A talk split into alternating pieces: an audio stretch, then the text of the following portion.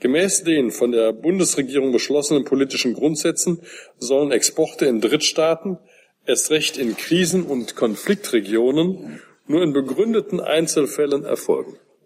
Bei 59 bzw. 58 Prozent kann von begründeten Einzelfällen nun wirklich kaum noch die Rede sein.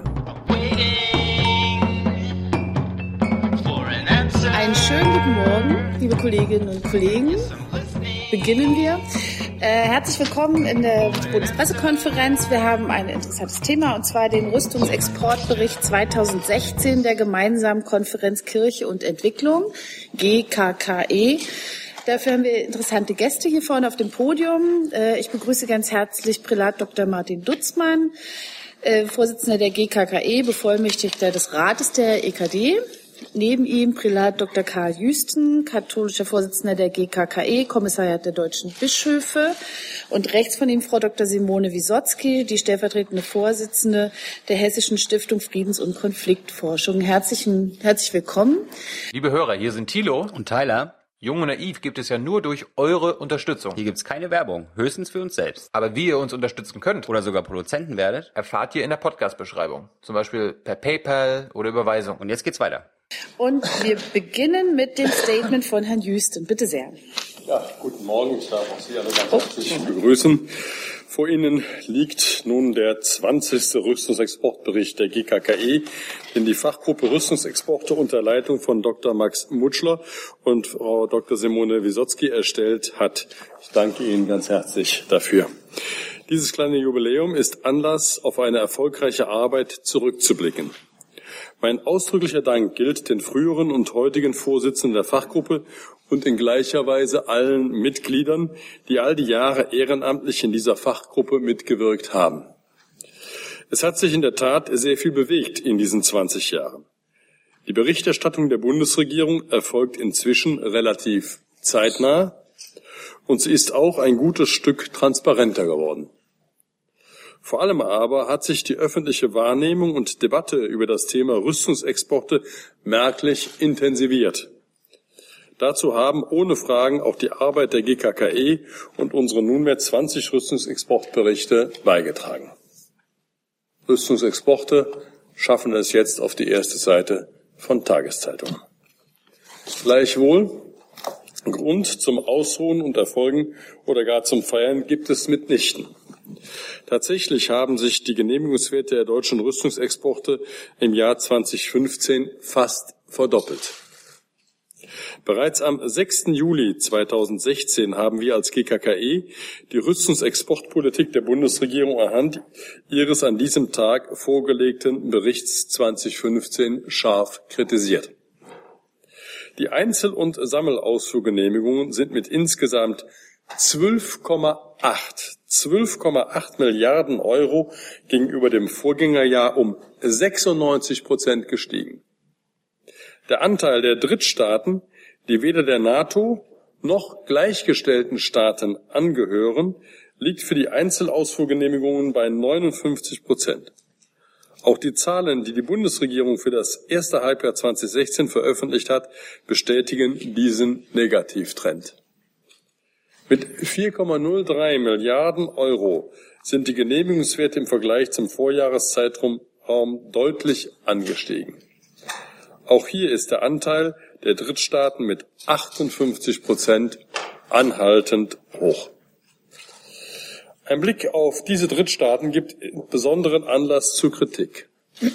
2015 wurden Rüstungsexporte an Katar im Wert von 1,66 Milliarden Euro genehmigt. Der kleine Golfstaat, der Menschenrechte massiv verletzt und weltweit Islamisten unterstützt, war 2015 Empfängerland Nummer eins. Für Saudi-Arabien wurde in 2015 und im ersten Halbjahr 2016 Rüstungsexportgenehmigungen in Höhe von insgesamt über 750 Millionen Euro erteilt. Bekanntlich sind Saudi-Arabien und Katar aktive Parteien in dem bewaffneten Konflikt gegen die schiitischen Houthi-Milizen im Jemen. Bis heute sind diesem Krieg über 10.000 Menschen zum Opfer gefallen. Das humanitäre Völkerrecht wird dort mit den Füßen getreten. Gemäß den von der Bundesregierung beschlossenen politischen Grundsätzen sollen Exporte in Drittstaaten, erst recht in Krisen- und Konfliktregionen, nur in begründeten Einzelfällen erfolgen. Bei 59 bzw. 58 Prozent kann von begründeten Einzelfällen nun wirklich kaum noch die Rede sein. Nicht zuletzt deshalb fordern wir in unserem aktuellen Bericht in einem neuen Rüstungsexportgesetz die Begründungspflicht hin zu den Befürwortern von Rüstungsexporten zu verlagern. Dazu aber gleich mehr. Bei allen genannten Negativtrends soll nicht unerwähnt bleiben, dass die Ausfuhr von Kleinwaffen und leichten Waffen 2015 nun zum zweiten Mal in Folge deutlich zurückgegangen ist. Von 47 auf 32 Millionen Euro. Gemessen am Genehmigungswert Bundeswirtschaftsminister Sigmar Gabriel hatte erklärt, bei der Genehmigung von Kleinwaffenexporten besonders strenge Maßstäbe anlegen zu wollen. Wir begrüßen das sehr und offenkundig gibt es hier kleine Erfolge. Ob wir es bei diesem Rückgang tatsächlich mit einem Trend hin zu einer restriktiven Kleinwaffenexportpolitik zu tun haben, bleibt abzuwarten. Wir werden die Entwicklung weiter aufmerksam verfolgen. Herzlichen ganz, Dank. Ganz herzlichen Dank. Das Wort hat jetzt Herr Dutzmann. Bitte sehr. Dankeschön. Meine sehr geehrten Damen und Herren, wir haben es gerade gehört, auch im Jahr 2015 und im ersten Halbjahr 2016 gab es wieder exorbitant viele Rüstungsexportgenehmigungen. Besonders kritikwürdig ist daran, dass auch der Anteil an Lieferungen in problematische Empfängerländer hoch geblieben ist. Wir haben gerade das im Detail erhört, gehört. Wie ist das möglich? Hat doch Bundeswirtschaftsminister Sigmar Gabriel eine strenge, restriktive Rüstungsexportpolitik angekündigt und Schritte dahin eingeleitet. Seit vielen Jahren beklagen die beiden großen Kirchen an dieser Stelle den anhaltenden Widerspruch zwischen den gesetzlichen Grundlagen, den politischen Leitlinien und dem erklärten Willen zu restriktiver Rüstungsexportpolitik einerseits und einer alles andere als restriktiven Exportpolitik Genehmigungspraxis andererseits. Dieser Widerspruch schadet der Glaubwürdigkeit deutscher Friedens- und Sicherheitspolitik. Und nach nunmehr 20 Jahren sind wir deshalb zu der Überzeugung gelangt, wir brauchen eine Revision der gesetzlichen Grundlagen. Dabei geht es zunächst einmal um die Verstetigung positiver Entwicklungen, die in dieser Legislaturperiode begonnen haben. Die Kleinwaffenexporte, wir haben es gerade gehört, sind zurückgegangen und die Transparenz rüstungsexportpolitischer Entscheidungen ist durch die jährlichen Regierungsberichte bereits im Sommer des Folgejahres sowie durch die halbjährlichen Zwischenberichte deutlich gewachsen. Das hat zu einer stärkeren parlamentarischen und öffentlichen Debatte beigetragen. Auch davon war gerade schon die Rede. Dass das aber jetzt so bleibt, das darf nicht vom guten Willen einer nächsten Regierung abhängig sein. Es bedarf vielmehr der Verstetigung durch rechtlich verbindliche Regelungen. Schon 2013 haben wir im GKKE-Bericht die gesetzlichen Regelungen der deutschen Rüstungsexportkontrolle beschrieben und festgestellt, dass die kombinierten europäischen und deutschen Normen sich insgesamt als zu komplex erweisen. Die GKKE fordert deshalb ein neues Rüstungsexportkontrollgesetz, das die inhaltlichen Kriterien des gemeinsamen Standpunktes der Europäischen Union in das deutsche Recht übernimmt und die politischen Grundsätze rechtsverbindlich macht. Wir wollen ein Rüstungsexportgesetz, das die Transparenz erhöht und, wie bereits gehört, die Begründungspflicht hin zu den Befürwortern von Rüstungsexporten verlagert. Diese und weitere Ziele unseres Vorschlages werden gleich noch im Einzelnen von Frau Wisotzki erläutert werden. Bundesminister Sigmar Gabriel hatte Anfang des Jahres 2016 ein neues Rüstungsexportkontrollgesetz in Aussicht gestellt. Die GKKE war im August zur Mitwirkung in einer Kommission eingeladen worden. Sie sollte einen externen Sachverständigen benennen und ihre Stellungnahme abgeben. Im September war dann nur noch von einem Konsultationsprozess in Gestalt mehrerer Expertenanhörungen die Rede, begleitet von einer interministeriellen Arbeitsgruppe. Bei der ersten Expertenanhörung am 7. Oktober hieß es dann, es sei weder eine Zusammenfassung der Ergebnisse noch die Ausarbeitung von Empfehlungen geplant. Und zu einer Gesetzesinitiative werde es in dieser Legislaturperiode wohl nicht mehr kommen. Wir beteiligen uns konstruktiv an diesem Konsultationsprozess, keine Frage. Aber wir sind schon enttäuscht über den fehlenden politischen Willen und den fehlenden Mut, klare und wirksame gesetzliche Grundlagen für eine nachhaltig restriktive Rüstungsexportpolitik zumindest vorzubereiten. Im Juli 2016 hat Bundesverteidigungsministerin Ursula von der Leyen das Weißbuch 2016 zur Sicherheitspolitik vorgestellt.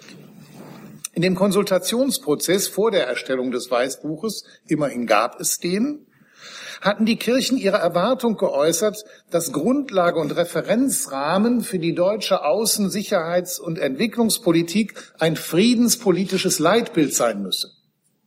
Dieses sei in dem Weißbuch auf Sicherheitspolitik hin zu kritisieren, äh, nicht zu kritisieren, zu konkretisieren. Gemessen an diesen Erwartungen fällt das Weißbuch 2016 enttäuschend aus. Die darin dominierende Logik des sicherheitspolitischen Denkens führt dazu, die Sicherheitspolitik am Maßstab der nationalen Interessen Deutschlands auszurichten. Die auch im Weißbuch proklamierte restriktive Rüstungsexportpolitik wird, die, wird durch die dort vertretene Ertüchtigungspolitik konterkariert. Auch die Absicht, rüstungstechnologische Schlüsselindustrien durch Exporthilfen im Lande zu halten, läuft einer restriktiven Exportpolitik zuwider. Rüstungsexporte in Drittstaaten sollen Ausnahmen bleiben und weder durch Hermeskredite noch durch andere Exporthilfen gefördert werden. Vielen Dank. Vielen Dank. Das Wort hat jetzt Frau Wisotzki. Bitte sehr. Ja, guten Morgen. Ähm, meine beiden Kollegen sind leider erkrankt oder verhindert. Deswegen ähm, trage ich jetzt zwei Statements vor. Das erste beschäftigt sich mit den Dilemmata der Europäisierung ähm, der Rüstungsexportpolitik. Die Bundesregierung betont unter anderem in ihrem Weißbuch zur Sicherheitspolitik und zur Zukunft der Bundeswehr die Absicht, die Europäisierung der Rüstungsbeschaffung voranzutreiben. Auch deshalb, weil die jeweiligen nationalen Rüstungsindustrien nicht kostengünstig genug produzieren können.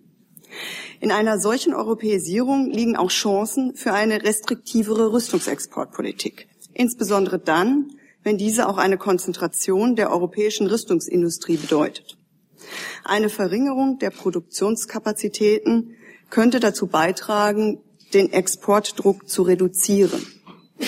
Fusionen im Rüstungssektor wie diejenige von Kraus Maffei Wegmann und der französischen Firma Nexta im Juli 2015 dürfen aber nicht dazu führen, dass die deutschen Rüstungsexportstandards unterschritten bzw. umgangen werden.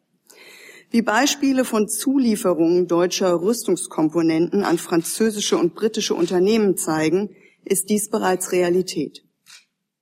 Deutschland liefert etwa Artilleriezünder und Teile für Kampfflugzeuge, die in Waffensysteme und Munition integriert und dann nach Saudi-Arabien weiterexportiert werden. Die GKKE bewertet dies als einen klaren Verstoß gegen die deutschen und die europäischen Rüstungsexportkriterien und wiederholt ihre Forderung, sämtliche Rüstungsausfuhren nach Saudi-Arabien zu stoppen einschließlich der Zulieferung von Komponenten. Die Bundesregierung rechtfertigt diese Praxis mit Verpflichtungen aus internationalen Kooperationsvereinbarungen. Sie nutzt die europäische Rüstungskooperation, um solche Rüstungsexporte zu legitimieren. Dies verdeutlicht, dass einer weiteren Europäisierung der Rüstungsindustrie dringend eine Stärkung der Rüstungsexportkontrolle auf EU-Ebene vorangehen muss. Dabei darf es jedoch nicht unter dem Schlagwort der Harmonisierung zu einer de facto Absenkung der existierenden Standards kommen. Das nächste Statement, ähm, was eigentlich mein Kollege Sebastian Rosner hätte vortragen sollen, ähm, geht um oder befasst sich mit dem Rüstungsexportkontrollgesetz. Ähm, und hierzu haben wir im GKKE-Bericht einen Schwerpunkt verfasst. Der Bundeswirtschaftsminister hat im Frühling dieses Jahres Planungen verlautbart, mithilfe eines neuen Rüstungsexportkontrollgesetzes die deutschen Rüstungsexporte besser und restriktiver zu regeln. Dies ist sehr begrüßenswert, da die bisherigen Regelungen eine Reihe erheblicher Mängel aufweisen. Hier sind als erstes die lückenhaften inhaltlichen Kriterien im Außenwirtschaftsgesetz AWG und im Kriegswaffenkontrollgesetz für die Genehmigung von Rüstungsausfuhren zu nennen. Weiterhin muss die Transparenz der Rüstungsexportpolitik erhöht werden, damit Politik in diesem wichtigen Bereich in demokratischer Weise stattfindet, unter den Augen der Öffentlichkeit und unter Kontrolle des Parlaments. Und zuletzt fehlt es auch an einer wirksamen Kontrolle der Einhaltung geltender Vorschriften. Wir fordern deshalb, die inhaltlichen Kriterien des gemeinsamen Standpunktes der EU in ein neues Rüstungsexportkontrollgesetz zu übernehmen und so un unmittelbar für deutsche Behörden und Gerichte verbindlich zu machen. Um die rüstungsexportpolitische Transparenz zu erhöhen, muss zunächst der Rüstungsexportbericht der Bundesregierung weiter verbessert werden, etwa durch konkrete Benennung der exportierten Güter oder durch Information über positiv beschiedene Voranfragen.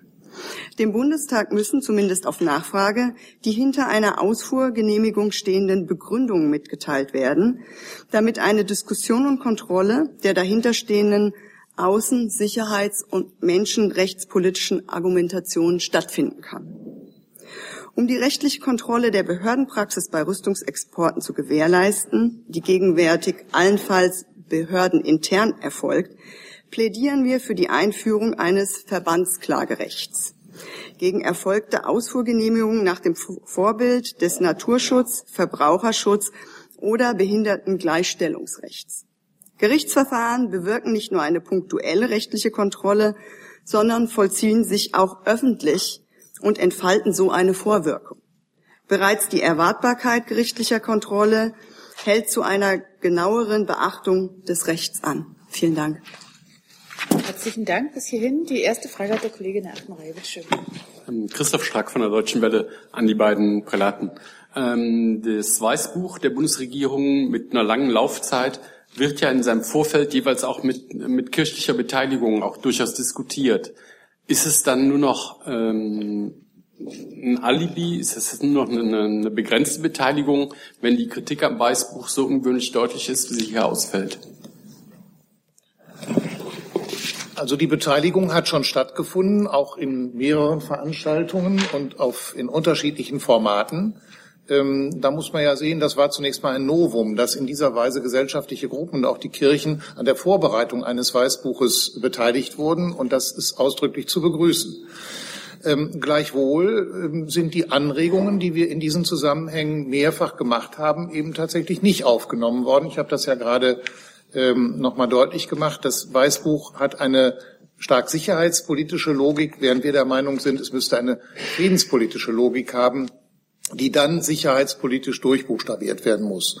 Aber ähm, ich meine gleichwohl, dass die Beteiligung gut war und ähm, hoffe, dass, ähm, ähm, dass diese Praxis der Beteiligung von gesellschaftlichen Gruppen und eben auch der Kirchen äh, beibehalten wird, wenn es äh, dermal eins zu einem weiteren Weißbuch kommen wird. Nächste Frage hat der Kollege Kulloff, bitte. Herr Minister Gabriel hat vor einer Woche in Köln, ich nehme an, Ihnen ist das auch bekannt, ja.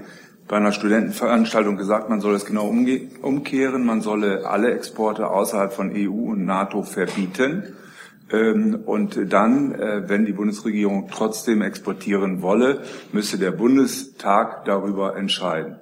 Ähm, wenn ich erkenne, das Abgleiche mit Ihren Forderungen, geht es sogar noch über Ihre Forderungen hinaus. Äh, sind Sie also, äh, finden Sie das gut und ähm, was denken Sie über diese Aussagen? Ja, das ist natürlich, äh, das, das haben wir ja begrüßt, was Herr Gabriel äh, da äh, vorgeschlagen hat.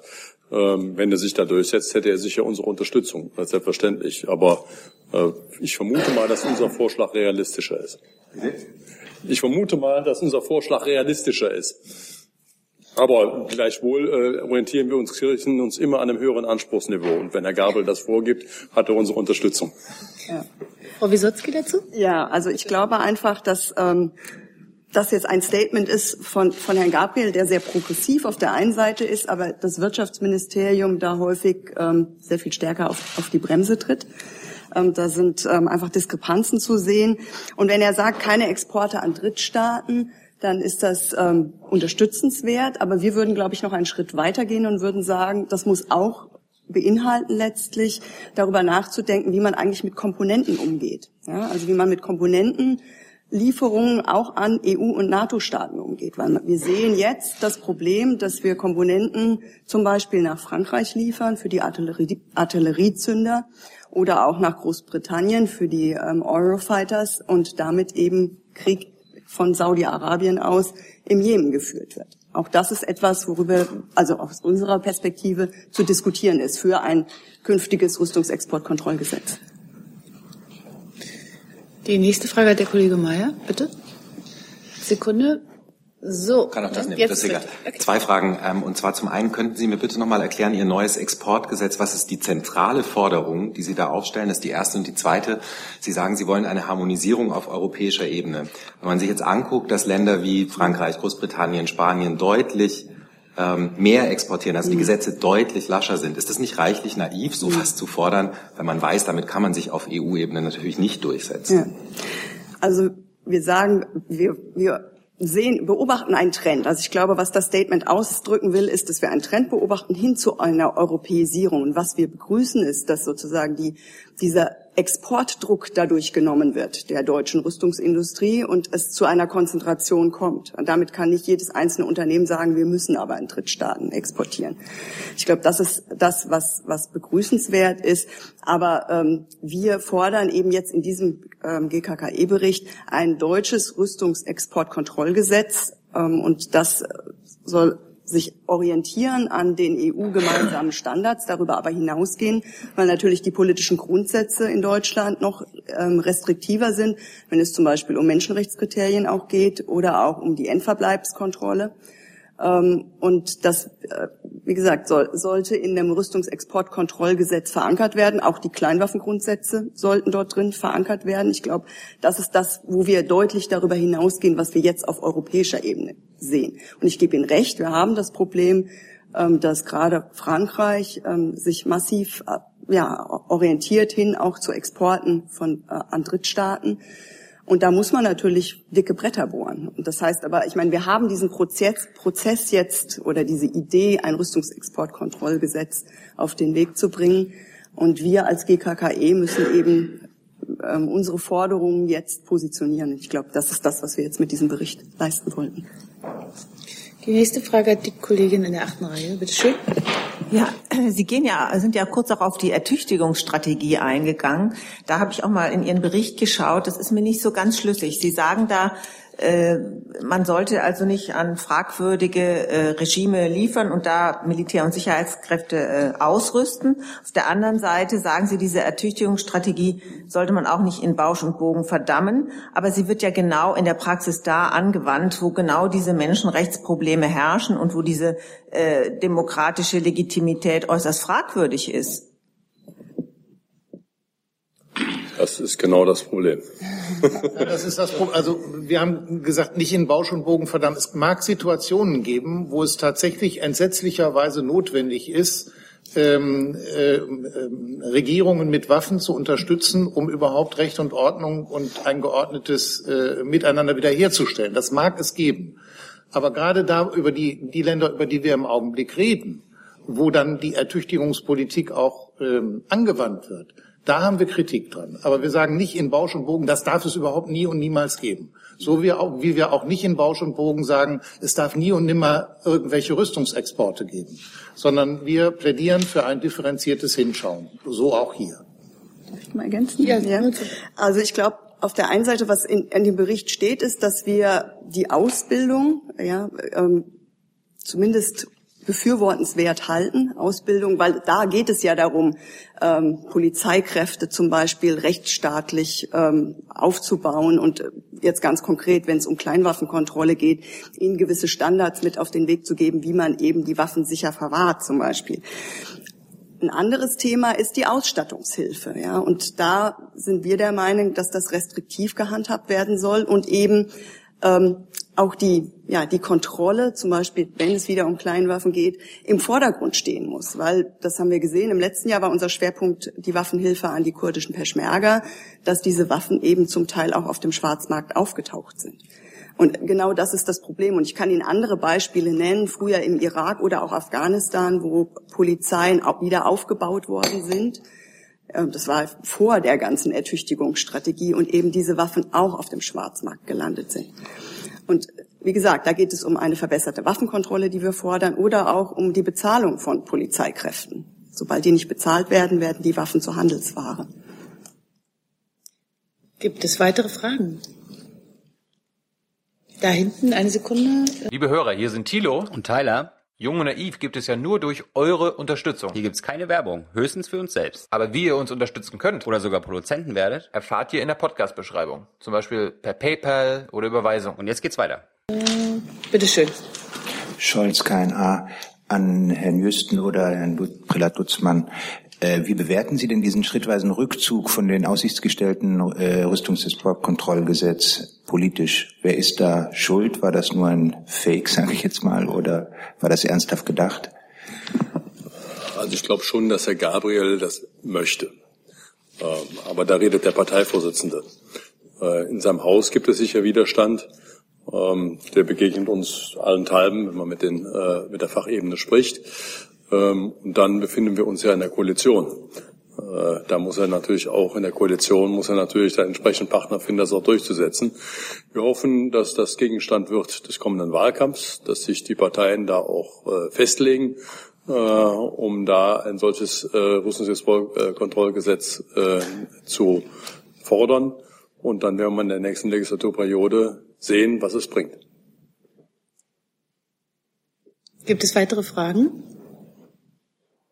Das ist nicht der Fall. Dann danke ich allen für Ihr Kommen und für Ihr Interesse und wünsche allen noch einen angenehmen Tag. Dankeschön.